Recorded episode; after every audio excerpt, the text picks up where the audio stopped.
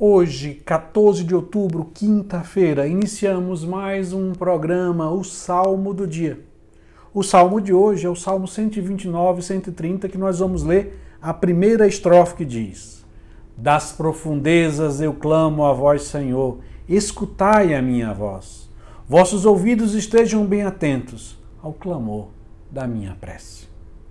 Das profundezas eu clamo a vós, Senhor o salmista hoje faz nascer a sua oração das profundezas do seu coração, isto é, naquele local, poderíamos dizer assim, mais íntimo, mais profundo, o sacrário do nosso coração, da nossa alma, aonde é tão secreto que alguns sentimentos, palavras, percepções da vida nós não, não teríamos coragem de partilhar com ninguém é aquilo que existe mais secreto, mais íntimo, é onde nós estamos com Deus no mais íntimo de nós.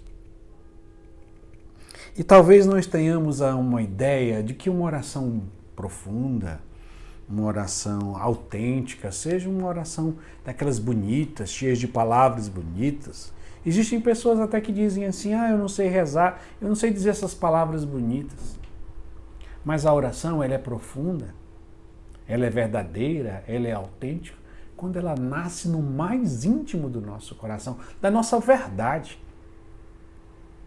Mesmo que muitas vezes esses sentimentos que nós tenhamos no mais íntimo de nós, algumas vezes pode ser raiva, tristeza, pode ser algum sentimento de revolta, mas é quando expressamos das profundezas mais íntimas de nós a nossa verdade, é que a nossa oração é profunda. A oração, quanto mais ela é nascida dessa intimidade, dessa verdade, dessa sinceridade, ela é mais agradável a Deus.